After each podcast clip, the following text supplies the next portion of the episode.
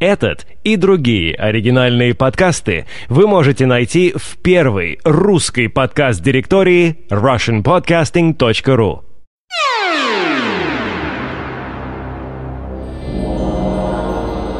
Вы слушаете Сионское радио.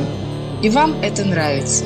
Потому что это не может вам не нравиться. Ведь это нравится чаймастеру. чаймастеру.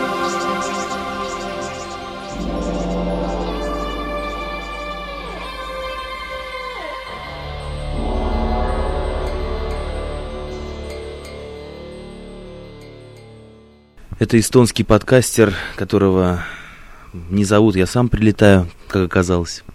И в гостях у радио 70% на прекрасной апельсиново... Какие тут еще растут? Кальвадосной террасе. Макс Escape и Чаймастер. Приветствую всех. Шалом алейхим. Салям алейкум. Guten Morgen, как всегда. Это подкаст, как уже объявлено, 70-процентный, сионский. По-моему, до сих пор единственный и основной. И если не первый, то один из ведущих, это точно. Сегодня поговорим о парочке таких тем, может быть, не очень притязательных и, по-моему, нас слегка интересующих в этот субботний вечер, когда мы после субботы, мы после шабаса, мы сидим спокойно курим, уже не в студии радио 70%, а на open air балконе. Э, в той же самой квартире, где все и происходило, и все эти 300, ну не, не 300, наверное, все-таки там 150 точно выпусков записано. Давай начнем с простого, бразер. Вот скажи мне такую вещь. Какой рингтон у тебя стоит на телефоне? И может быть он у тебя даже не один. Может быть некоторые дорогие сердцу люди у тебя обозначаются отдельным рингтоном. Пожалуйста. Ну, начнем с того, что в основном телефон у меня стоит на вибрации, потому что я имею дело с э, радио, и когда я, допустим, прихожу на радио, то там надо стараться, чтобы телефон был без звука. Поэтому вибрация всегда стоит, но если, допустим, я нахожусь в каких-то шумных местах, я ставлю какой-нибудь другой режим, да, не на режим пейджера, а на режим, допустим, там на улице или еще где-нибудь, и тогда у меня звучит джаз джазовая такая одна композиция, которая была, кстати, родной в телефоне Nokia E65 который я приобрел год тому назад. И, кстати, очень рад этому телефону. Единственное, что большой минус у него, что он немножко пообтерся у меня. А так он прекрасно воспроизводит, в него можно загонять разные мелодии. Есть отдельные мелодии на друзей, а, есть отрывки из фильмов. Допустим, если звонит приятель а, Эдуард Михайлович Самурай, он наверняка нас сейчас слышит, на него, и на маму, кстати, на мою, вот стоят две мелодии, а, точнее, одна мелодия на, два, на двоих людей, а, есть только миг между прошлым и будущим, вступительная мелодия этой композиции. Если звонит, допустим, демон, мой друг, то звучит такой саунд. А не хлопнут ли нам по рюмашечке? Такие Э, звучат отрывки из, из кино. Э, есть э, мелодии разные клубные, очень разнообразно. Это все в, MP, в MP3 файле? Ну, это все, да, в MP3, которое хранится в телефоне. Но в основном, как я, как я уже сказал, у меня стоит, конечно же, эта вибрация. Я, кстати, не очень люблю, когда мне звонит телефон вообще в общественных местах там в транспорте, допустим, где-то, да, или где-то на каких-то каких-то мероприятиях, допустим, на каких-то встречах. Вот. Будильник у меня тоже постоянно разный. Василий... Нет, Василия Стрельникова? Вот Василия Стрельникова. Ой, там есть такой, есть еще другой, там сумасшедшая музыка, под которую я сразу вскакиваю. Василий, кстати, записал, но почему-то он как-то тихо воспроизводится. Там приблизительно такой текст. «Милованов, вставай! Тебя ждут великие дела. Пришло время, мне кажется, отобрать у тебя микрофон. Сейчас опять на ностальгию потянет, как всегда. Запоем советские песни. Скажи мне, бразер, вот э, два вопроса сразу пачкой выдаю. Во-первых, вот вибрация, неважно, когда тебе звонят по сотовой связи, это никак не отражается на той аппаратуре, которая записывает, э, так сказать, передачу или, допустим, что-либо там не отражается как-то на компьютерах, не начинает он фонить случайно. Это первый. Во-вторых, вот э, такой вопрос. Ты человек не чуждой музыки, наоборот, очень даже глубоко сведущий в ней. Скажи мне, пожалуйста, вот эта тема закачивания mp3 эм файлов в сотовые телефоны, там, последующее прослушивание, не кажется ли тебе еще большим падением в дешевку?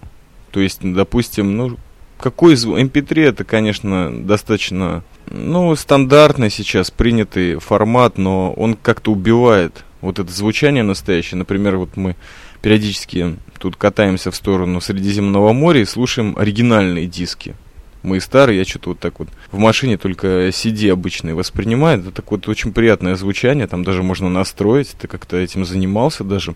MP3 файл в телефоне, он же еще ниже по качеству, чем обычный MP3, там 320 кбпс, там даже в компьютере. Не считаешь ли ты это падение в пропасть? Ну, я не считаю это падением в пропасть. Дело в том, что э, телефон, он не воспроизводит настолько четкий, ясный и качественный звук, да, нежели, допустим, колонки. Тем более, что если записывать mp3, эм скидывать их э, на CD, то все зависит от того девайса, который воспроизводит это звучание. Если... Ну, телефон это, по-моему, достаточно гнилостный девайс для такого.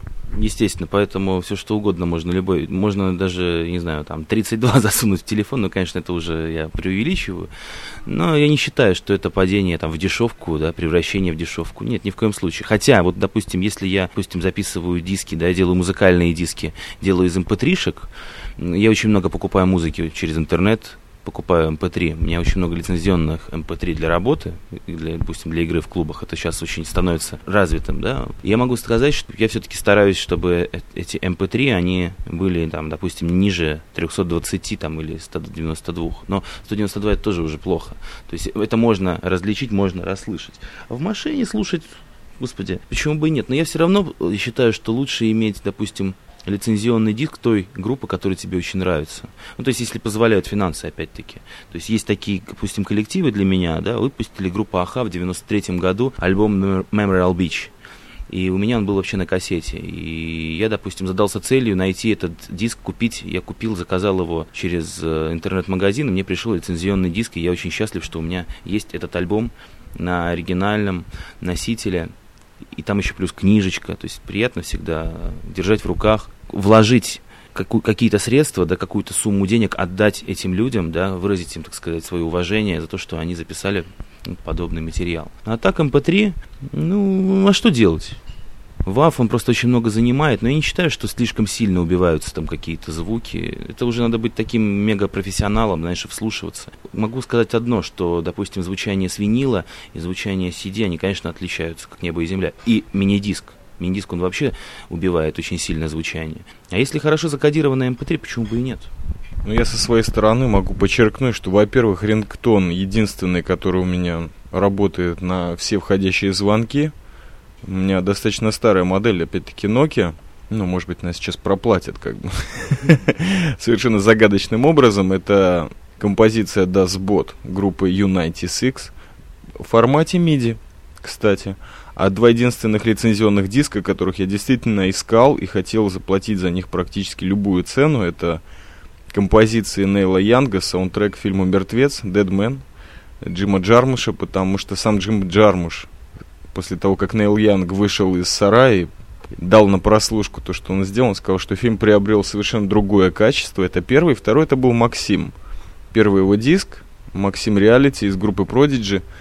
Вот его диск я тоже очень долго искал, нашел и тоже заплатил какую-то интересную цену. Я вот думаю, что сейчас, если, коль скоро мы заговорили о музыке, у нас тут какая-то совершенно безумная парковочная деятельность за балконом, то, может быть, перейдем к нашим баранам, так сказать, нашим основам. Вот мы тут э, частенько вспоминали тему MTV 90-х годов, и еще несколько каналов. Вот э, скажи мне самые запомнившиеся тебе моменты, как на тебя это MTV повлияло, почему, как ты к этому пришел, и что дальше? Ну, последний вопрос не обязательный. Ну, MTV это вообще уникальный канал. Дело в том, что мое музыкальное становление, становление как радиоведущего, да, оно происходило именно вместе с MTV, с тем самым MTV 90-х. Это был 93-й, 94-й, 95-й, так, наверное, года так до 97-го. Я был в курсе всего, что выпускалось, что показывалось по каналам MTV. Все мои радиопередачи, первые мои шаги в радио, они были полностью пропитаны MTV. Даже э, благодаря двадцатке MTV я и попал на радио. Потому Какое? Что на радио Таллин. Тогда это была первая коммерческая радиостанция в Эстонии. Э, на этой радиостанции была такая передача «Двадцатка MTV». Ведущий, он смотрел... было несколько, если я не ошибаюсь. Был из Америки, был европейский European Top 20. Да, это и был как раз-таки European Top 20, да, двадцатка MTV, European Top 20. Ведущий, радиоведущий Артур Гусейнов тогда в то время смотрел каждую среду, по-моему, да, шла uh-huh. она. И э, мы вели тоже там по средам эту передачу вечером, и мы получали уже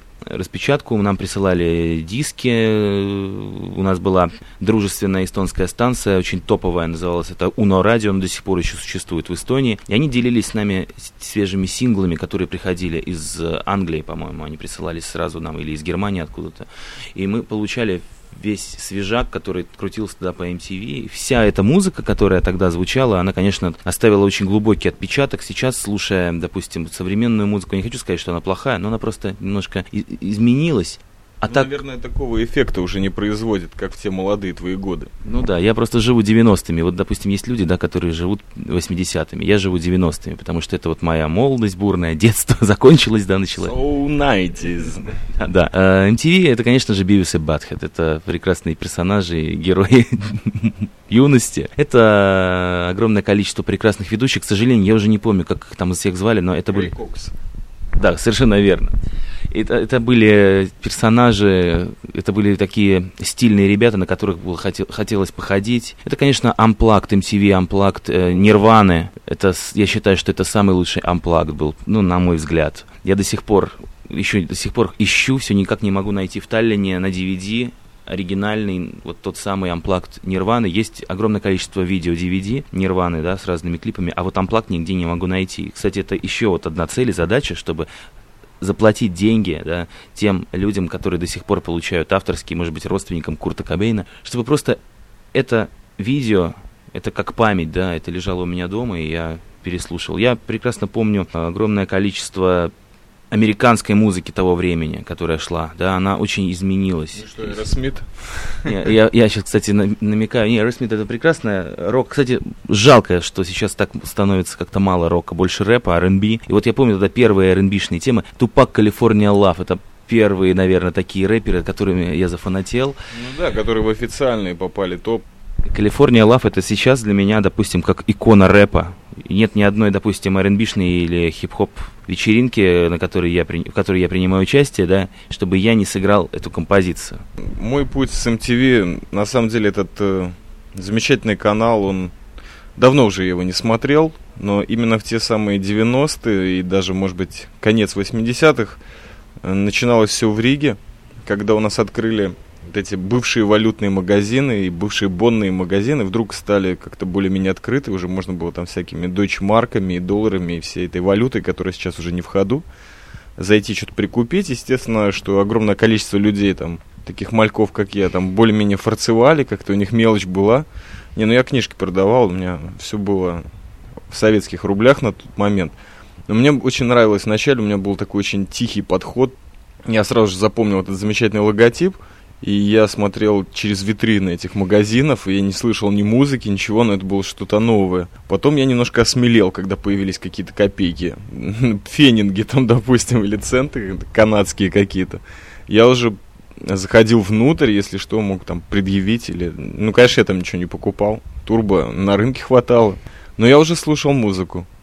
Помню, наверное, первый клип, который мне запомнился, это группа замечательная рэп-исполнителей из Нью-Йорка Digable Planets. Даже сейчас не помню, как называется, я просто люблю эту группу. Наверное, с MTV это было связано вот так. Потом, я помню, впервые Боба Марли увидел клип Iron Lion Zion. То есть мы уже как бы здесь находимся. Я увидел его по Европе плюс. То есть была вот какая-то, не, если не двадцатка, то полчаса поздно, там в 10 часов вечера можно было посмотреть. Но MTV продолжался у меня, конечно же, в Сионе, потому что, во-первых, я увидел MTV Asia. Я, кстати, я, кстати, тоже видел MTV Азия, когда отдыхал э, в Египте. Я был немножко шокирован тем, какую музыку в Азии слушают. Но она, конечно, чем-то похожа на европейскую музыку, но все равно это что-то такое, нечто. Другая цивилизация музыкальная, мне кажется. Ну да, там было очень интересные всякие такие... Я, я просто помню, я не знаю, мне просто наплыв всяких ассоциаций. На самом деле я помню Болливуд, топ-20, там из всяких фильмов показывали совершенно бешеные вещи. Был гонконговский топ, И единственный из тех, кто, кого я запомнил, это был Дик... Нет, это Рыбаки, нет, как же он называется? Tribal Underground, их песня Temple Head.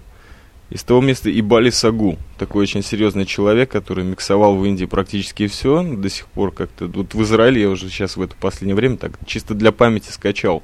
Потом у меня, конечно же, был MTV Europe, то есть два канала было совершенно разных, и канал V, вот тоже. Но MTV на самом деле для меня это несколько программ. Э, на каких-то поздних этапах это Chill Out Zone, в которых можно было увидеть трип-хоп, то есть Portishead, можно было увидеть трики, можно было увидеть Олив с без, бесподобной, да, с бесподобной песней You Not Alone. Конечно же, повышенное давление у меня вызывали две программы. Это MTV Raps, которая шла в субботу ночью, а то ли я должен был идти в школу, то потом я из армии возвращался, и, несмотря на то, что очень хотелось спать, все равно я смотрел его на волюм один на одной риске, потому что иначе родители бы проснулись. И это, конечно, MTV Raps, когда еще три чувака оригинальные из Нью-Йорка вели. Так, это было первое. Второе, это был Liquid TV. Так я познакомился с блестящими мультиками The Max и Iron Flux. И потом The Head я уже не смотрел, потому что вот эти два мультика произвели на меня совершенно бешеное впечатление. Последнее, это, конечно, клипы. Все клипы 90-х, огромное количество клипмейкеров, э, ну, вроде как Марк Романик, Спайк Джонс, э, все вот эти люди, которые сейчас уже кинематографисты более-менее разного пошиба, вот тогда у них просто был бум. Ну, конечно же, Дэвид Финчер и различные другие товарищи. Что-то я смотрю, я только американцев задеваю. А, кстати, Мишель Гандри, да, не последним будет вспомнить. И вот действительно клипы я смотрел за поем часами, пока там меня не выкидывали, хотели посмотреть какую-нибудь там русскую программу или вообще что-нибудь там из новостей или фильм. И вот действительно клипмейкерство того времени на меня, наверное, произвело огромное впечатление. И до сих пор производит. Большинство тех клипов, тех времен я уже имею в своей видеотеке. Просто для памяти. И, кстати, первый рэп-клип, который меня действительно сильно, очень сильно потряс, помимо олдскуловских всяких товарищей, это, конечно же, Snoop Doggy Dogg. Ну. What's My Name? Это, кстати, это была первая аудиокассета, которую я купил в Израиле, потому что услышал эту песню, и весь, я эту кассету затер там до дыр. И первый CD, это Murder with the Case, это я купил тоже вследствие того, что был проникнут MTV. MTV, конечно же, это прекрасный был канал когда-то. И особенно вставочки, эти безумные вставочки. Я пытаюсь сейчас сказать, это безумная мультипликация. Мы заговорили о мультипликации, да, и именно MTV, они стали делать мультяшные джинглы, сумасшедшие. Вообще, там такие э, креативные идеи, да, но это настолько было прикольно. Мне очень нравилось, как, кстати, сделали в MTV Russia, тоже они практиковали такие темы, да, они переодевали своих ведущих и гримировали их под каких-то известных звезд, и также э, MTV Europe, MTV американские, они тоже э, как-то так брали, делали какие-то джинглы, да, заставки, перебивки, вставки, какими-то звездами, очень издевались, стебались над, это, над этим всем, пере, перестебывали какие-то клипы. Молодцы, это очень креативные люди. Там собрались, наверное, это были лучшие люди планеты на тот момент, которые занимались медиа. Были собраны вообще лучшие умы всего человечества мне да, так кажется. И наверняка остается до сих пор. MTV это самый сильный музыкальный канал, он остается таким и по сей день. Хотя на базе MTV, вот сейчас я часто смотрю VH1, мне очень нравится... Потому что ты крепко застрял в 90-х. Ну да, и в 80-е я тоже застал, потому что я родился в 82 году. Я могу сказать, что мне очень приятно, что на VH1 крутятся не только 90-е, да, но крутятся еще и 80-е. То есть про них не забывают. И крутится, кстати, какая-то часть того, что подходит вот именно под формат 90-х и 80-х, но выпускается уже сегодня в новом веке, да, в 21 веке. Какая-то вот музыка того формата, которая, в принципе, она может попасть э, в ротацию, и она есть в ротации, допустим, современных радиостанций, да, в ротации современных каких-то чартов MTV, но это есть еще и VH1, то есть VH1, он все-таки не забывает знакомить нас с тем, что есть и сегодня модное, да. Очень приятно было, кстати, еще э, вспомнить, когда мы с тобой готовили этот подкаст, готовились к нему, да, мы вспоминали разные музыкальные... На волнах Средиземноморья да, в основном. Да, эта идея зародилась у нас как раз-таки там на пляже, мы стали об этом долго говорить. И я вспомнил еще канал Viva, немецкий музыкальный канал. Это вот были такие два канала, MTV и Viva. У нас Viva, еще была Viva 2, Viva 2. Там тоже крутились, но там больше крутилось электронной музыки. То есть не, не электронных немцев, то есть там были все и Вестбам, там были, это Mayday, да, большой фестиваль Mayday и Love Parade. И там звучали все-все-все проекты Германии, все проекты Европы, которые на тот момент э, участвовали в этих фестивалях больших. И у нас продолжается этот незатейливый подкаст субботним вечером. Он еще до полуночи, судя по нашему времени. Перейдем на самую, может быть, легкую тему. Ну, может быть, для кого-то это спорт. Мы вот это тоже все уже целую неделю пытаемся отрихтовать э, наши мысли по поводу вот этого замечательного финала Кубка Чемпионов, который проходил в Москве. Это игра Манчестер Юнайтед и Челси. Кстати, не лишним будет передать уважение и громадный респект Алексу Смиту, который, ну, по-моему, совершил еще одну слегка незаметную революцию на Арподе, просто как э, футбольный настоящий болельщик и подкастер первой статьи, один из глобальных участников касты правильных подкастеров, то он предоставил этот замечательный репортаж. Привет, Алексеевич. И я тоже хочу передать привет человеку, который э, влюбил э, в меня в футбол, или нет, я влюбился в футбол, да, благодаря ему. А Роману Пороху, диджею Пороху, который, кстати, следит за тем, что творится сейчас в Сионе, он слушает все подкасты, смотрит их и очень переживает за нас. Ромка, здорово. Итак, бразер, сразу переходим к телу или к делу. Что для тебя эта странная команда из Лондона, Челси? Для меня это странная команда из Лондона. Я считаю, что, что Манчестер Юнайтед, что Челси, они все молодцы. Когда, допустим, идут разные игры, да, когда они играют не между ну, не с друг другом, да, между собой, а когда они играют с другими командами. Я очень э, люблю Манчестер Юнайтед, мне нравятся те игроки, которые там. Мне очень нравится Челси, я болею за тех и за тех, но тут, когда вот уже случилось так, что они встретились, да, и эти две команды стали играть, почему-то не было никаких э, у меня замедлений в выборе, за кого болеть. Команда Романа Абрамовича, как-то так идет такая поддержка, что ли, из России, да, я человек русский, ну и, в общем, как-то так решили все, молча не сговариваясь, давайте будем болеть за Челси. И плюс еще синий цвет, да. а я люблю вообще синий цвет, ну, в общем, как-то так все оно сошлось на Челси. Абрамович и синий цвет не совсем спортивная точка зрения на футбол, но, безусловно, имеющая место быть. Я тебе могу сказать, что я за Челси болел, да, я не смотрел эту игру, конечно же, не было у меня сомнений, что я не смогу нигде посмотреть. Э, я, по-моему, просто пил за жизнь и готовился морально к твоему приезду. И только утром я узнал. Но на самом деле вот э, с Антоном, с которым ты познакомился, Бола, человек, который записал предыдущий, один из предыдущих подкастов там со мной. Вот, мы как-то проходили по Тель-Авиву, периодически из окон э, доносились до нас всякие выкрики, а, но какие-то они были редкие, то есть я понял, что там счет не загробный, можно сказать. Я болел за Челси по одной причине. Дело в том, что вот в сентябре прошедшего года главным менеджером, тренером команды стал Авраам Грант. Это наш бразер из Сиона, замечательный тренер. И надо вам сказать, что я болел именно за него. То есть, конечно же, были там замечательные игроки. Я не знаю, точно, кто сильнее.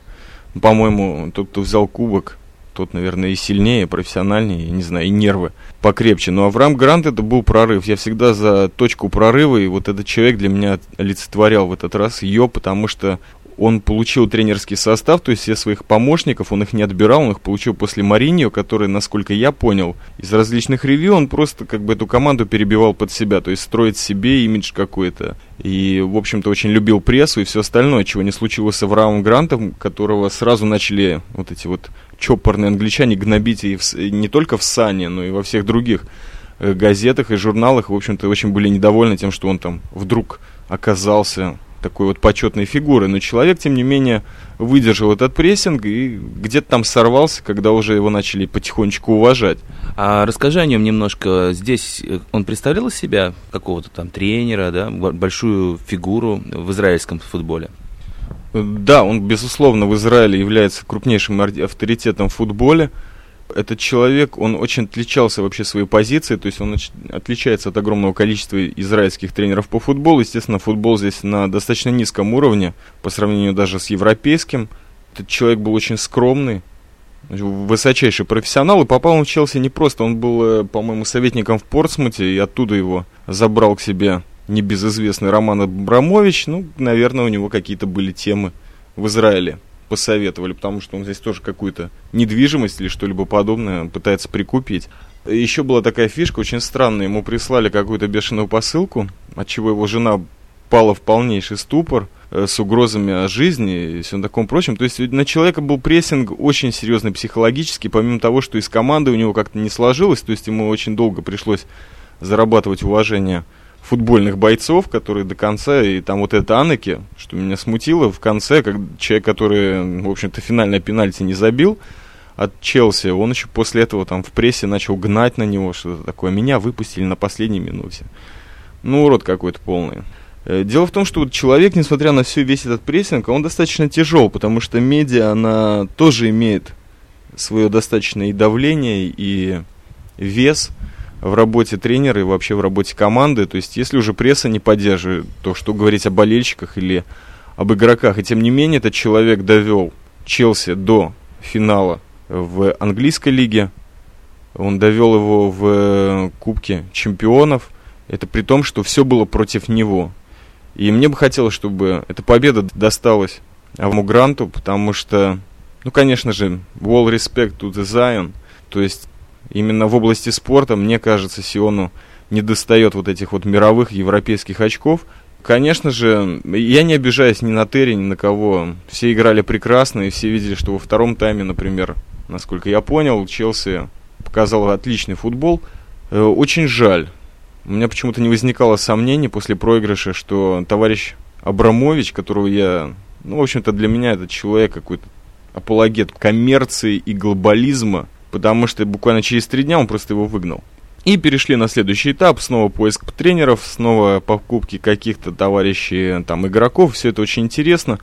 И вот это меня привело к одному выводу что это то, что, может быть, портит футбол, вот эти вот люди, которые, да, с одной стороны, команды лучше играют, то есть вот тот же самый «Зенит», привет Питеру, замечательно поднялся, это, безусловная гордость для России, но швыряние тренерами, игроками, это не делает команду, то есть вот это то, что мне непонятно в поведении этих миллиардеров, то есть э, они считают, что они деньгами могут сделать игру, или все-таки футбол это искусство, и не всегда там деньги решают, что и показал этот финал, и вообще весь сезон.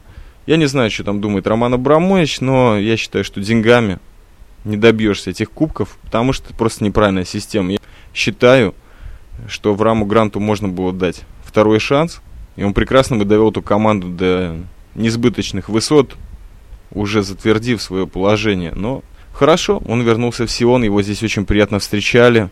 Он действительно герой. И да, я болел за Челси, за Авраама Гранта. Ну, мне кажется, что теперь э, у него не возникнет проблем с поиском какой-нибудь новой сильной большой команды, с работой. Может быть, может быть, может быть, он даже сможет заменить Гуса Хидинга и покажет блестящий результат для российской сборной, для российского Кстати, футбола. Гус Хидинг, насколько я понимаю, тоже сейчас ведет переговоры о том, чтобы стать главным тренером Челси, если я не ошибаюсь. Это был сионский подкаст «Радио 70%». В гостях был один из самых уважаемых и маститых подкастеров Мир. русскоязычной публики этой вселенной. Макс Escape, подкаст Night Life из Эстонии, которую тебе, по-моему, еще, да, не хочется возвращаться, именно потому что вот так все и происходит. Простой балкон двух бродяг, уже троих. Никакой коммерции, чистое искусство. Всем спасибо. Макс, твое слово последнее. Я очень благодарен тебе, что ты пригласил меня в гости в свой подкаст «Радио 7». в гости на балкон. Здесь очень живописно, действительно, очень приятная, добрая и теплая атмосфера. Теплая она не потому, что здесь очень жарко и тепло по ночам, да, что здесь такая температура. Теплая она из-за того, что есть радушие, есть понимание, есть респект, и мы с тобой, хотим мы этого или нет, но мы с тобой чувствуем друг друга, понимаем друг друга и делаем одно общее дело. Это приятно. Звучит банально, но мы в очередной раз делаем историю. Всем спасибо. Пока.